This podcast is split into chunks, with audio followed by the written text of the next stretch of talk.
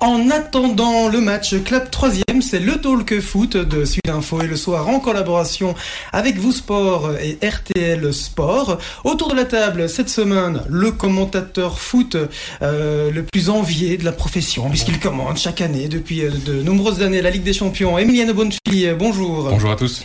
Alors il n'est pas à plaindre euh, non plus puisque chaque semaine il commente les plus belles affiches de Première Ligue. Jean-François Rémy. Bonjour. Vous êtes également le rédacteur en chef hein, de Vous Sport World. Alors, euh, n'y voyez rien de péjoratif, hein, parce qu'il le, il le revendique, mais dans les années 90, euh, début des années 2000, c'est lui qui commentait tous les matchs de Westland Beveron hein, pour euh, la grande époque de, de, de match. Grégory Baillet, bonjour. Bonjour, et j'assume. On est bien d'accord, vous êtes aussi le responsable sport de Sudinfo et du soir. Je l'assume aussi. Alors lui ne commente aucun match, mais c'est la voix de la sagesse, la voix de la raison. On l'appelle euh, affectueusement Oncle Phil également. Euh, Philippe de Witt est avec nous pour la première fois. Salut Philippe. Bonjour. Alors, au programme aujourd'hui, évidemment, euh, bah, quatre débats qui vont euh, euh, nous préoccuper durant ces 45 minutes. le retour de Axel Witzel au standard, est-ce un fantasme? On va en parler tout à l'heure.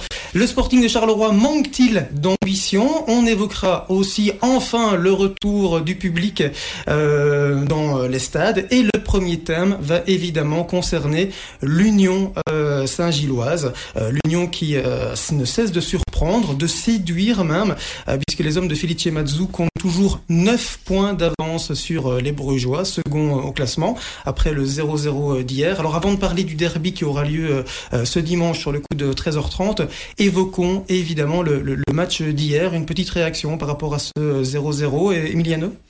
Euh, très étonné euh, de la prestation de, de l'Union, parce qu'on se disait quand même, ils vont jouer à Bruges, euh, probablement que Bruges va essayer de prendre les choses en main, de, de, de, de jouer pour gagner. Et on a vu une équipe de l'Union qui, qui, qui, méritait peut-être de, repartir avec la victoire, qui, qui serait reparti avec la victoire si Mignolet, si n'avait pas été aussi grandiose hier soir. Donc moi, dans, dans, dans l'attitude, dans dans la façon dont ils ont abordé le match, euh, ils m'ont ils m'ont étonné et ils m'ont euh, c'est pas pas une surprise parce que depuis le début de la saison, l'Union prouve quand même qu'elle est à sa place, mais en tout cas euh, dans ce duel avec Bruges, euh, chapeau à la façon dont ils ont joué et dont ils ont commencé tout simplement le directement la, la rencontre. Bah, la preuve, c'est que quand on voit que Mignolet est l'homme du match, ça veut ça veut tout dire. Et moi, j'ai l'impression que sincèrement, les, ben les Saint-Gillois, ils peuvent aller au bout. Il n'y a pas de raison qu'ils ne puissent pas arriver au bout du, du processus. 9 points d'avance, une confiance énorme par rapport à tous ses adversaires. Dans le top 4, quand on voit Skanderlecht, l'Antwerp et forcément Bruges ont fait euh, cette semaine, ben, ça ne fait que donner confiance. Et on a en plus l'impression, je ne sais pas si vous êtes d'accord avec moi, que euh, en termes de mercato, on est plus en train de parler de joueurs qui vont arriver pour déjà préparer l'avenir et les joueurs clés ont déjà fait comprendre, on sera encore là jusqu'à la fin des saisons, que ce soit Van Zer ou Ndav. Je trouve que c'est une communication qui est ultra positive pour un club qui, euh, qui peut avoir des ambitions de titre, sincèrement. Pour ceux qui suivent l'Union depuis la Division 2, on a une confirmation en tout cas, c'est un projet sérieux. Voilà, je pense que c'est sérieux en dehors du terrain, c'est sérieux sur le terrain. Euh, c'est certainement assez structuré. On voit, euh, et je, je, je, répète ça souvent, mais je trouve qu'on voit la direction euh, vers laquelle ils veulent aller. On voit déjà dans les transferts d'aujourd'hui quelles sont peut-être les solutions pour demain. Et donc ça, je trouve ça très intéressant. Après, le football est toujours une question de petits détails, de petits, de petits moments qui peuvent gripper la mécanique. Donc ça, on va voir.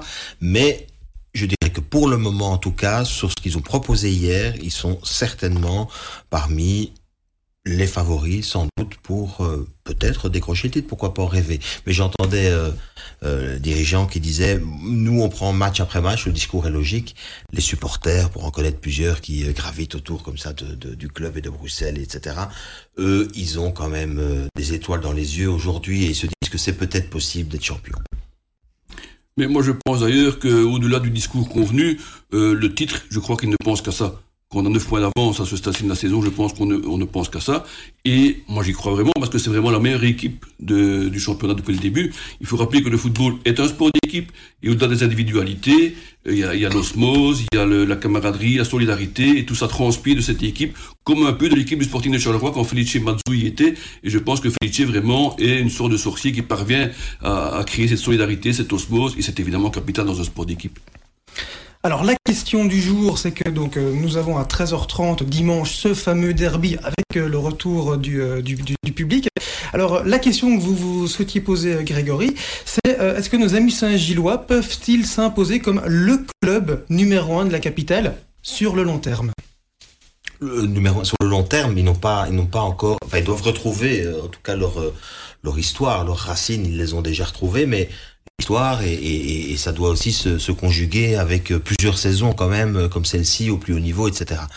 Euh, il crée quelque chose, il crée un engouement. De là à détrôner euh, le Sporting Anderlecht comme numéro 1 à Bruxelles, il y aura du boulot. Il y aura, euh, je pense, un long chemin. Mais ils ont derrière eux, en tout cas, des pans d'histoire et des moments très forts. L'Union, c'était en quelle, euh, quelles années de la grande Union Saint-Gilloise? Alors, c'est 11 titres de 1904 à 1935. Ouais, bah voilà. Ça remonte à loin, mais ça a duré longtemps aussi quand même. C'était un Tout vrai cycle, fait, comme le cycle d'Anderlecht qu'on connaît depuis 50 ans ou 60 ans. Voilà, donc euh, oui, peut-être alors retrouver justement euh, vraiment toute leur euh, tout leur lustre d'antan, pourquoi pas En fait, moi je, je, je trouve que ce n'est pas un rêve complètement utopique, mais détrôner le Sporting Anderlecht, ça, ce sera plus compliqué. Je pense que chacun doit vivre sa vie euh, de son côté, et c'est des histoires assez différentes. D'ailleurs, ils, ils ne mobilisent d'ailleurs pas les mêmes personnes. L'Union Saint-Gilloise mobilise vraiment euh, une population très bruxelloise. Euh, euh, Anderlecht, on va plutôt chercher vers le le Pajottenland là un petit peu voilà et puis et puis aussi Brabant wallon et enfin c'est un peu plus étendu. Donc euh, voilà, je pense que c'est deux publics cibles différents. Ce qu'il y a, c'est que l'Union peut peut-être prendre à un moment donné une importance, on va dire capitale, ça tombe bien, au, au niveau de Bruxelles et devenir l'équipe numéro un dans le cœur des Bruxellois. Il faut qu'il Ah, reste à ouais. Bruxelles pour ça. Ouais. C'est un, c'est un autre sujet, mais euh, ils s'entraînent déjà au Lirs. Mhm. Il faudrait qu'ils aient un stade et que ce stade s'installe à Bruxelles. Mais moi, je pense que bon, on a vu des petits clubs, entre guillemets, devenir champions. Je vais pas dire par hasard, mais enfin, euh, sans lendemain, comme Beveren, comme le Lirs, et on voit aujourd'hui où ils en sont. Euh, mais je pense que l'Union, il y a un projet beaucoup plus sérieux derrière, comme le disait Jean-François, euh, parce qu'il faut savoir que c'est une société énorme, la société de Tony Bloom, le président, une société de 160 personnes en Angleterre, qui passe son temps à collecter des données, des datas, aussi bien pour les pronostics que pour le recrutement. Et c'est comme ça qu'une DAV et compagnie sont venus de nulle part grâce à ces datas-là. Et je pense qu'ils ont déjà en tête les successeurs de Van Zer, de, de Nielsen, de, de Etc. Et donc il y a un projet sérieux, un projet de stade aussi. Donc il y a vraiment une structure beaucoup plus importante que Beveren ou Lirs à l'époque. Et je pense que vraiment la belle histoire de l'Union, elle peut durer, je pense. Oui, mais c'est vrai qu'il y a beaucoup de conditions. Voilà, euh, Tony Bloom doit rester propriétaire. La collaboration avec Brighton, elle se fait aussi au niveau du mercato. Ça, c'est important. Un nouveau stade. Une école des jeunes aussi. Travailler aussi sur l'école des jeunes, parce que là, pour l'instant, dans, le noyau de, l'Union, bah, il y en a pas. Il y en a, il y en a pas.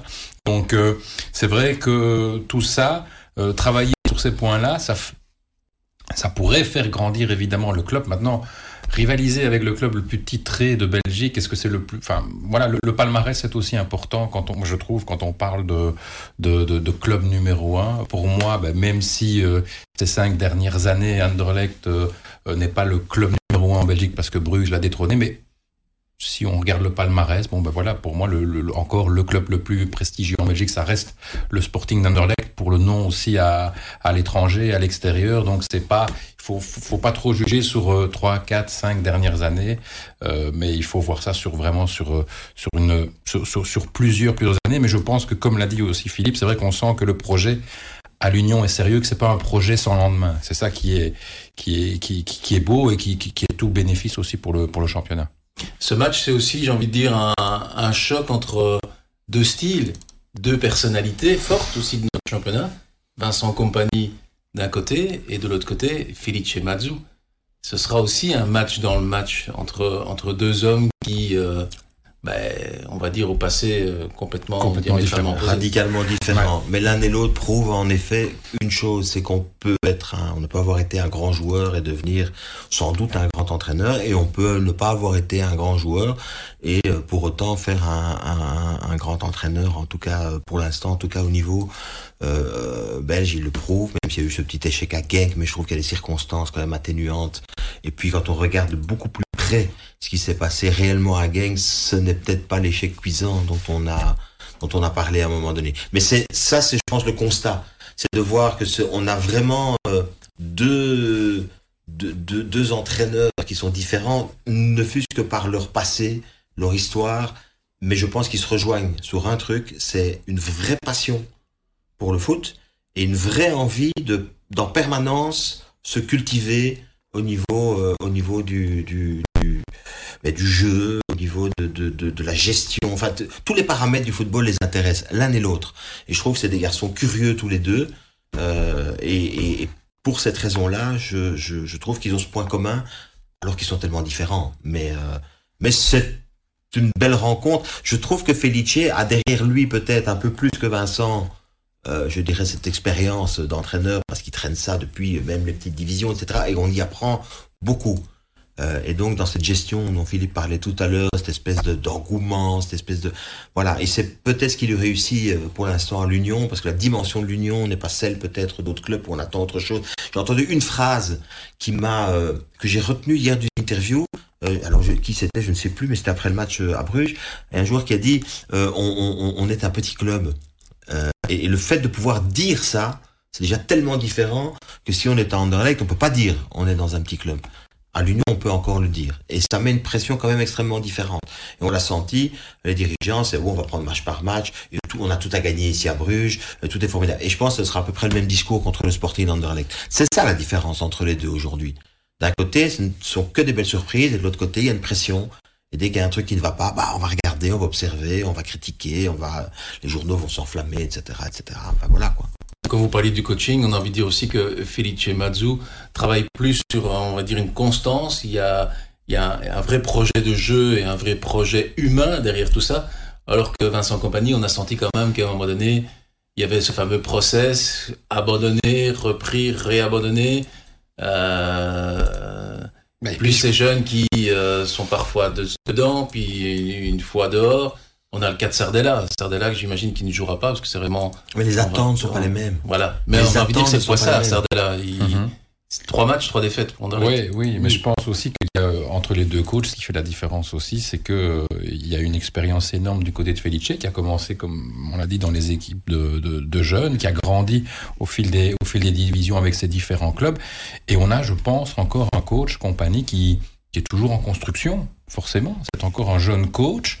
Euh, moi, j'ai un regret, c'est dommage qu'il n'ait pas euh, été l'adjoint de Pep Guardiola à Manchester City, parce que je pense que ça aurait pu être encore euh, très très intéressant pour lui. comme si, hein, il a été blessé Ouais, tellement longtemps qu'il a pu observer les choses de vrai. près quand même. Mais, euh, mais en tout cas, je pense que c'est encore un coach qui est en construction, alors que là, on a un coach qui a une idée claire de ce qu'il veut faire, de ce qu'il sait faire, euh, qui est euh, euh, qui, a beaucoup appris euh, de Genk, qui a construit Charleroi sur 6-7 ans, sur les, les, les 6-7 années qu'il qui, qu'il a passé à Charleroi. Donc voilà, il y a, encore beaucoup. C'est vrai qu'ils sont très très différents finalement.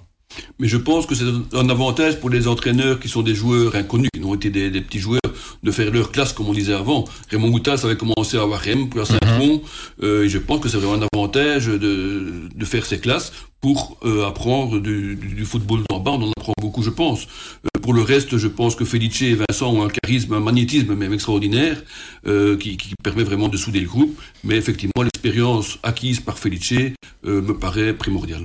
Ouais, le vestiaire de l'un n'est pas le vestiaire de l'autre. Attention, hein, vous arrivez le vrai premier aussi. jour dans le vestiaire du Sporting Anderlecht, c'est pas la même chose que d'arriver dans le vestiaire de de de, de l'Union Saint-Gilloise ou, ou du Sporting de Charleroi à l'époque. C'est le, le discours, la teneur du discours. On a deux choses différentes. On a d'un côté des joueurs considérés comme des stars. Hein, entre, je mets des guillemets parce que les guillemets doivent être mis certainement dans cette période traversée maintenant. Et de l'autre côté, on a des joueurs qui sont en, en, demande de progresser, qui, qui, qui, qui, veulent prouver quelque chose, qui sont là finalement tout en sachant que c'est pour gagner un transfert, quelque chose. Alors vous allez me dire ce d'Anderlecht aussi, mais quand même le statut dont ils bénéficient au départ, est-ce que ça c'est juste ou pas, ça c'est un autre discours, c'est un autre débat. Mais euh, mais, mais c'est la grande différence entre les deux les deux clubs aujourd'hui. Là, il faut considérer ça parce que c'est important ce paramètre, même si c'est un paramètre qui, à mes yeux, est très fort construit par l'image qu'on donne, par la presse, par euh, tout ça, enfin voilà, tout ce qu'on dit autour. Mais il y a aussi cet aspect, on parlait tout à l'heure des data, etc., que des joueurs comme Undav avaient été euh, choisis notamment à travers leurs data on sait qu'à l'Union Saint-Gilloise, il y a aussi une forme de, un gros travail au niveau du recrutement, non pas uniquement sur base de data, mais aussi sur base humaine. Donc il y a des entretiens qui sont faits avec les joueurs pour voir comment ils sont, entre guillemets, humainement. Donc il y a eu cet aspect-là qui, a été, euh, qui a été vu, et on le sent notamment avec un joueur comme Undaf, qui à mon avis, pour le moment, pourrait complètement planer, voire perdre pied, et on a l'impression qu'il reste le même malgré le fait qu'il est devenu, pour ainsi dire, maintenant, sur un tour, il est le soulier d'or. Il faut le rappeler, sur, le, mhm. sur, le, deuxième tour du championnat, il est le soulier d'or dans notre championnat. Donc, euh, on a quand même l'impression qu'il reste les pieds sur terre c'est pas uniquement Felice Mazzu qui fait ça. Il y a aussi derrière tout ça un travail qui a été effectué. Bien sûr. Et le travail du staff, parce qu'il y a une plus grande stabilité à l'Union, c'est pratiquement toujours la même équipe, ce qui veut dire aussi que la préparation physique est assez euh, exceptionnelle. Je pense que c'est Felice, mais aussi tout son staff qui prépare ça d'une façon formidable. Quand on voit les dix dernières minutes hier du match contre Bruges, euh, on sent toute cette fraîcheur qu'il y a physique, justement. C'est très hein. souvent. C'est très souvent. Alors, un rapide petit tour de table euh, pour clôturer sur ce sujet-là. Euh, avantage à qui Mazzu ou compagnie Emiliano? Euh, Mazzu. À domicile, euh, je pense que l'Union peut vraiment malmener le Sporting Anderlecht, mais un Sporting Anderlecht qui peut se retrouver du jour au lendemain, il y a quand même beaucoup de classe dans cette équipe aussi, donc je ne vais pas les enterrer trop vite non plus. Avantage Mazzu pour son expérience, comme on a dit, et pour le collectif qui se dégage de cette équipe unioniste. Avantage Felice Mazzu aussi. Alors Zirkzee, plus costaud que Undav et Vanzer euh, Je pense pas. Euh, mais on dit Zirkzee d'un côté et un duo de l'autre. Et ce duo, vraiment, ils ont leur qualité individuelle, mais c'est surtout leur complémentarité. Ils se trouvent les yeux fermés, euh, ils savent chaque fois comment l'autre va se déplacer, où il faut s'entrer, etc. Et c'est vraiment le, leur complémentarité qui fait la différence. D'ailleurs, on dit que Nadav pourrait aller euh, à Wolfsburg ou en Angleterre, plutôt à Wolfsburg apparemment. Moi, si je suis patron d'un club allemand ou anglais ou quoi, je prends les deux. Je prends les deux parce que c'est vraiment le tandem qui fait leur force. Et j'ai presque peur que l'un sans l'autre, ce soit beaucoup moins bon. Moi, vraiment, je rêve qu'ils restent ensemble, n'importe où, mais qu'ils restent ensemble. Moi, je dirais qu'au niveau de la mentalité, 100% euh, derrière Honda, Vanzer. J'ai l'impression que Zirze a une tendance à parfois être suffisant, comme il l'a été notamment pour le cercle. Et là, chapeau à Compagnie, qui, à un moment clé du match, n'a pas hésité à le sortir euh, pour lui faire, je pense, à mon avis, comprendre ce n'est pas parce que tu t'appelles Zirze que tu viens du Bayern que tu peux tout te permettre. Oui, l'attitude. Je pense que Zirze, il a 20 ans, Undav a 25 ans. Euh, Undav, il sait que probablement, là, c'est la chance de sa vie aussi d'aller euh, en Bundesliga. Maintenant, à cet âge-là, euh, il est en train d'exploser. Euh, a peut-être plus de potentiel sur le, sur, sur le futur, mais il y a cette nonchalance qui, qui, qui peut être un désavantage pour lui, en tout cas. On parlait tout à l'heure de, de, alors de l'importance euh, justement de, la psychologie des joueurs, etc. Ben voilà, on est, on est en plein dedans. C'est-à-dire qu'on a d'un côté un joueur qui est un joueur euh, baby star, on va dire. Hein, donc ça a toujours été le meilleur, ça a toujours été le plus fort, ça a toujours été le plus beau. Transfert au Bayern de Munich, etc. Donc forcément, il a euh, un schéma mental qui est, qui, qui, est, tourné autour de ça. Et puis de l'autre côté, on a des garçons qui ont toujours été en difficulté. Euh, Van Zer est un garçon qui a dû énormément souffrir pour en arriver là où il est aujourd'hui, y compris à passer par des blessures. Undav euh, a joué jusqu'en troisième division à un moment donné. Donc on a deux, deux, deux types totalement différents et deux psychologies totalement différentes de joueurs. Et donc voilà, maintenant sur la classe pure, la classe pure au départ, Zirze est un joueur formidable. Vraiment, sait tout faire. Et je ne serais pas étonné à un moment donné si mentalement il y a ce petit déclic. À la limite, on pourrait prendre un petit peu du mental d'Undav et de Van Zer et lui inculquer ça. Euh, je ne sais pas. Peut-être qu'on va inventer une nouvelle technologie qui va permettre de le faire. Non, mais tout ça pour dire que c'est vraiment important de le signaler. Mais sur la classe, vraiment, si à un moment donné Zirze dans un jour de folie, il peut vous faire des trucs mais qui, qui, qui sont voilà et, il peut terminer demain dans, dans, dans, les plus grands clubs parce qu'il a ça dans les dans les pieds. Chez Zirze, c'est qu'est-ce qui se passe dans sa tête et est-ce qu'il sera capable d'aller chercher cette, cette cette volonté supplémentaire qui fera de lui un champion? Ça, c'est la grande interrogation. Mais je prends un exemple aussi. Euh, à l'époque, euh, cette génération française où il y avait, quand ils étaient jeunes, Benzema, Ben Arfa, Nasri, à peu près la même génération. Euh, à l'époque, en jeune, tout le monde avait, tout le monde voyait Ben Arfa, en fait. Et quand on voit finalement les carrières, quand on voit la force de travail de Karim Benzema, il n'y a pas photo quand on compare les carrières. Mais quand ils étaient jeunes, c'était Ben Arfa qui était considéré comme euh, le, grand en devenir. L'attitude, le travail, le, mental fait la différence. Le derby bruxellois, c'est donc dimanche à 13h30. Avant ça, on va ouvrir cette journée de Pro League avec Saint-Tron-Charleroi, l'occasion de parler du Sporting Carolo. C'est pas pour rien que nous avons évidemment invité Philippe De Witt avec, euh, avec nous ce, ce, vendredi. Alors la question qu'on va se poser ici, c'est le Sporting de Charleroi manque-t-il euh, d'ambition? Deux points sur 12 depuis le de Chamar Nicholson. Un seul but inscrit euh, lors de ces quatre rencontres sans Chamar Nicholson, alors que le Sporting en avait inscrit 38 sur les 20 premières rencontres de, la saison. Philippe de Witt, c'est évidemment à vous que je pose cette question. Hein. Charleroi manque-t-il d'ambition en laissant partir Chamar Nicholson, en voyant les résultats qui, sont là, depuis 4 euh, matchs? C'était probablement difficile de ne pas le laisser partir, mais euh, ce qu'il fallait, c'était anticiper ce départ et avoir vraiment une vraie solution euh, en, réserve. Ils ont pris Boya qui ne jouait pas à Gand et donc il faut le temps qu'il se mette dans le bain et qu'il marque des buts. Euh, moi je suis vraiment déçu. Je pense que le Sporting, vous savez, entre 2024 et 2000, euh, non, entre 2014 et 2018, le Sporting est allé trois fois en playoff 1. Et les quatre saisons suivantes, depuis 2018, il est allé une fois. Parce que cette saison, je pense qu'il n'ira pas. Donc, trois fois sur quatre, d'abord, et puis un nouveau cycle avec une fois sur quatre. C'est une régression incontestable. Et je pense que le Sporting n'arrive pas à franchir ce pas. On le voyait vraiment intégrer le, le G5, le G6. Euh, là, il est en train de régresser. Et on se retrouve un peu comme en 2019, où il était euh, dans le top 6 euh, en janvier, et puis Benavente est parti, et tout s'est dégonflé. Ici, j'ai l'impression qu'on revit le même scénario avec le départ de Nicholson, qui n'a pas été anticipé. Et ça, c'est vraiment une déception. Oui, mais, mais c'est pas la première fois que le Sporting perd justement chaque fois quelques quelques joyaux au mercato euh, mercato d'hiver. Une, différence avec le passé aussi, c'est que euh, à l'époque il y avait quand même euh, un coach. On en revient comme Felice Mazzu qui avait un peu plus d'expérience, qui avait parce que je pense qu'il en perd trois à un moment donné. Il y avait Milicevic qui partait. Oui, voilà, ils étaient trois à partir. Il a quand même réussi à, à, à garder le cap. Ici, on, ben, on a un autre coach. Euh, euh, mais là, ils avaient anticipé. Ils ont directement pris Timon et deux autres. Ouais. Qui ils avaient anticipé ici. J'ai l'impression qu'il y a un manque d'anticipation. Ouais. Ça, je suis d'accord. Mais en même temps, je pense aussi que le Sporting est quelque part en étant sixième au classement et finalement à sa place aussi. Hein. Euh, euh, Bon, les playoffs ont changé. Si jamais euh, c'était oui. toujours les six premiers, ben on, on, on, on dirait qu'ils sont toujours dans le coup et on parlerait des catastrophes euh, standards et, et Genk alors. Euh, mais, mais la concurrence est, est, est féroce. Euh, je pense qu'il y a quand même une gestion où on veut chaque fois être faire de bons résultats financiers, être à l'équilibre, qui fait que c'est très compliqué justement d'avoir des petits des petits coups de folie. Ça c'est voilà, c'est ça. Mais moi je je pense qu'ils sont finalement à leur place en étant sixième au, au, classement. Ben oui, ils sont sixième, ils ont de bons résultats financiers. Qu'est-ce qu'il faut de plus a priori? Moi, j'ai le sentiment que c'est un club qui continue à grandir. Je vais vous dire pourquoi. Euh, parce que je trouve qu'il y a une dimension vraiment différente cette année-ci par rapport aux autres années. C'est euh, l'introduction des jeunes joueurs. Et ça, je trouve que c'est très nouveau du côté du Sporting de Charleroi. On avait eu ça de façon très épisodique.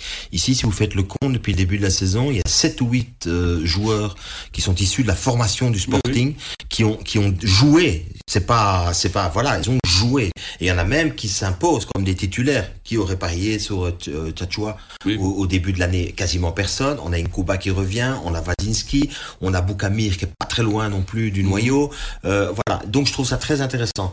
Ça, c'est la première chose. La deuxième chose, je, je, je, je ne sais pas si, bon, au niveau de l'anticipation, je pense, ça c'est peut-être mieux que moi, Philippe, mais je pense que c'est l'opportunité qui les a un peu surpris, c'est-à-dire qu'ils s'attendaient peut-être pas non plus à avoir cette proposition-là à ce moment-là pour euh, pour laisser partir leur attaquant vedette et que ils ont été un petit peu surpris. Maintenant, on va terminer la saison et s'ils terminent la saison dans les dans les six sept premières places, ils seront bien parce que c'est leur position et que s'ils avaient voulu, et moi j'ai le sentiment que ce qu'ils attendent du côté du Sporting de Charleroi, c'est de continuer à travailler sur leur école de jeunes où ils ont fait quand même un gros coup cette année-ci. Euh, ils ont toujours l'idée évidemment du stade qui va arriver et je pense qu'à un moment donné, il y a cette patience aussi et que tout ça va peut-être à un moment donné à l'arrivée du nouveau stade, à la, à la, à la, à la maturité, je dirais, de leur école de jeunes euh, et puis en continuant à travailler de la même façon, en ayant quand même cette cette capacité d'aller chercher des gars et de, de, toujours les, les, bonifier, dans un contexte, il faut le rappeler quand même, où on a fait confiance à un jeune entraîneur qui aurait pris euh, style. Il fait le job, il fait le job. Alors on peut toujours rêver à la première et à la deuxième place, ça oui, mais il fait le, il fait le job. Et en plus faire le job, il introduit ces jeunes joueurs du centre de formation. Et il y a cette nouvelle dynamique-là, parce que ça va amener évidemment des choses positives, je pense, aux, aux sportifs de Charleroi, sur euh, du moyen long terme, parce que les jeunes vont comprendre que c'est peut-être là aussi qu'il faut aller maintenant, si on veut avoir une chance peut-être de percer euh, euh, au plus haut niveau. Donc tout, tout ça, moi je trouve que c'est une saison vraiment très intéressante pour eux, même si je te rejoins, il y a peut-être sur le coup de, du centre avant, vraiment, euh, voilà, ils auraient pu faire mieux, et je suis pas convaincu que les solutions qu'ils ont trouvées à court terme maintenant soient à la hauteur, en tout cas, de, de ce qu'ils espéraient. Oui, maintenant, comme tu dis, leur situation financière est très bonne parce qu'ils ont vendu très cher au Siemens, Kebano, etc. Alors pourquoi ne pas aller chercher pour 2 ou 3 millions, ils pourraient se le permettre, un vrai buteur qui connaît bien le championnat, genre Yann Vossen ou Gianni Bruno, qui sont des, gens qui connaissent bien la, compétition, qui marquent facilement. Euh, moi, j'aurais bien vu ça plutôt que de faire toujours des paris. Il faut en faire, mais à un moment, il faut aussi des, des, des, des certitudes. Euh, quant à l'entraîneur, c'est intéressant style qui apporte un vent nouveau. Je trouve quand même, et je, je, je ne suis pas son copain, j'ai rien spécialement pour lui, qu'on a qu'on s'est débarrassé un peu vite de Bélocine. Il faut quand même rappeler qu'en 2020, le Sporting de Bélocine termine à la troisième place, c'est-à-dire la deuxième meilleure saison de toute l'histoire du Sporting après la deuxième place de 1969. Moi, j'étais surpris quand même que Bélocine soit dégagé aussi vite. Mais voilà, ce n'est que mon avis. Moi, je suis curieux, c'est de voir par rapport à, ce fameux projet de stade parce que j'ai l'impression que ça, sera, ça, doit être entre guillemets un accélérateur d'ambition. On l'a vu avec, je pense que leur exemple pour Charleroi, l'exemple type, c'est la Gantoise. La Gantoise a vu ses ambitions nettement monter avec la création de ce nouveau stade. Je pense que Charleroi a envie, entre guillemets, d'imiter les Gantois. Cela dit, on voit où sont les Gantois maintenant. C'est pas évident non plus de se maintenir au plus haut niveau après avoir été champion. Mais, donc je me dis que ça, ça peut être un élément dans le futur qui pourrait dire, voilà, sur cet aspect-là, le Sporting est ambitieux. Mais là aussi, de nouveau, où en est-on dans, cette, dans ce dossier du stade?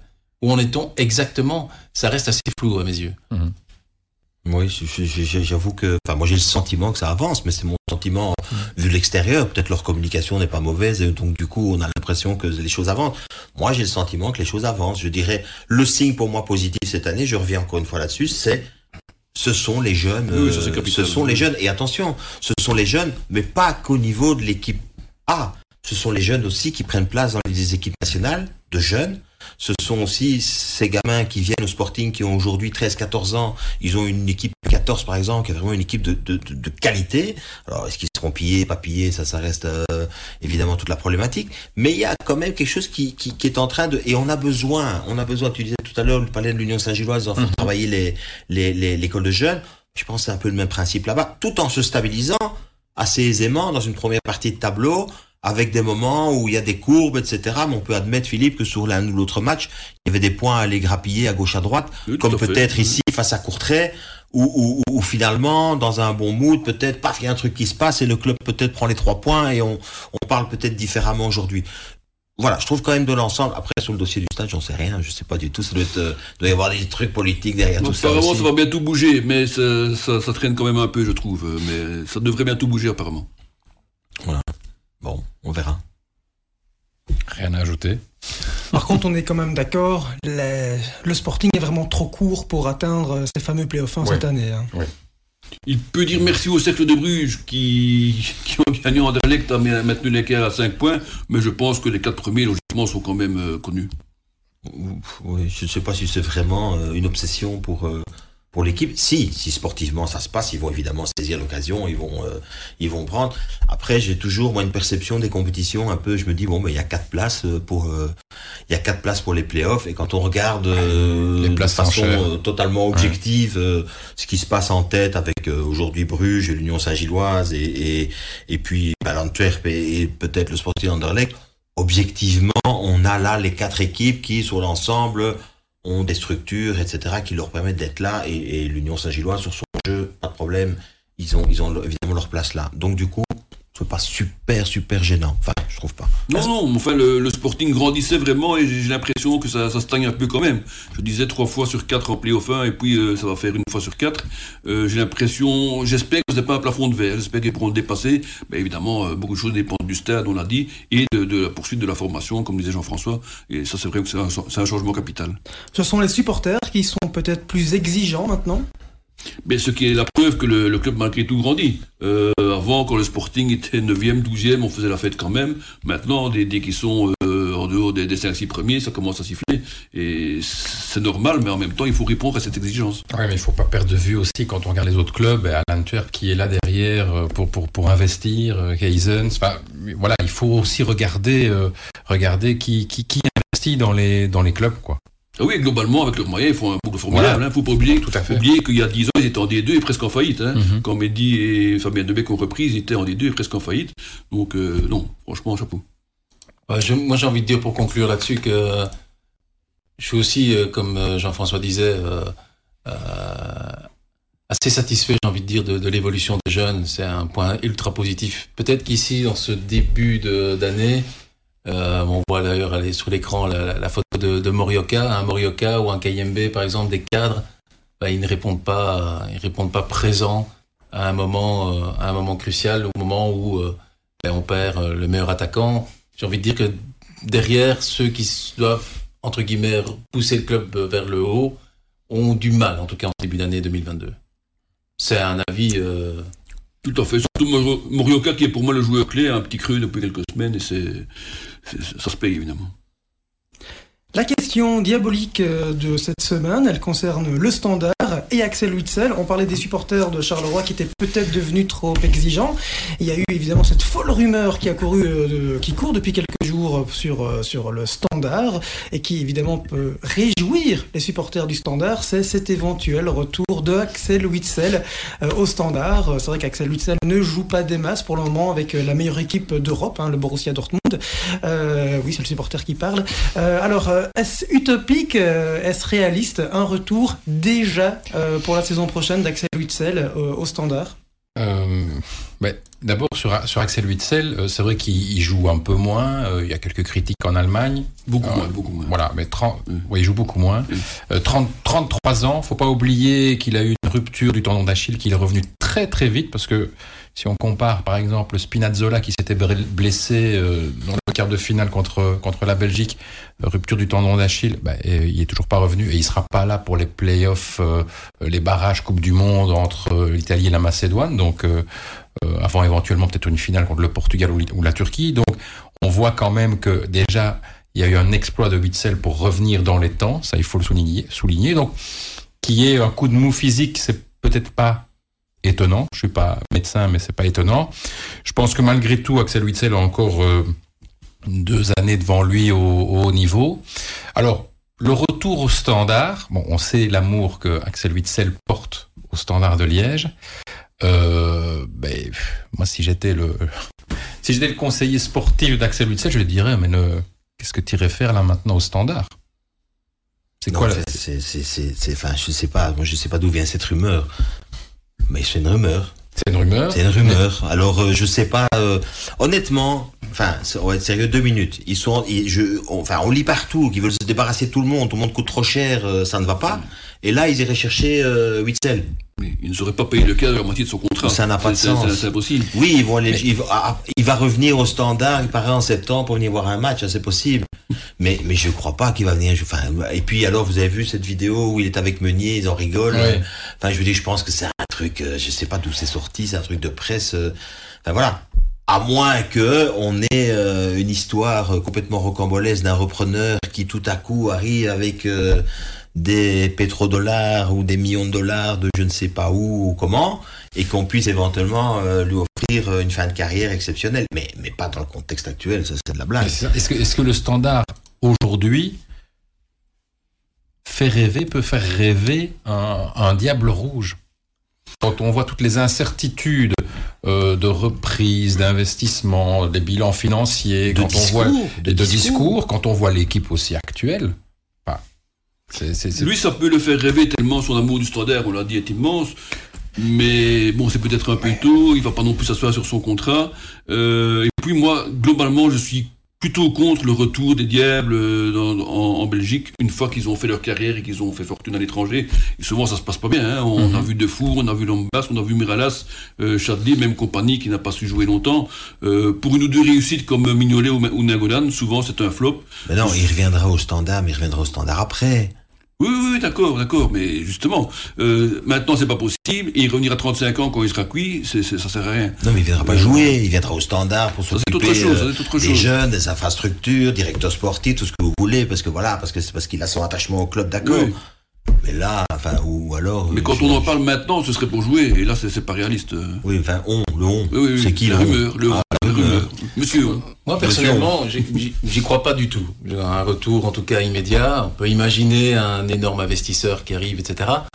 Maintenant, avec Axel Witsel, on est surpris euh, très régulièrement. hein. Qui aurait dit qu'il allait aller euh, de Benfica au Zénith? À l'époque, le Zénith, c'était surtout euh, l'aspect financier qui apparaissait. C'était pas encore le grand, grand Zénith. Euh, et puis, euh, du Zénith, il part en Chine.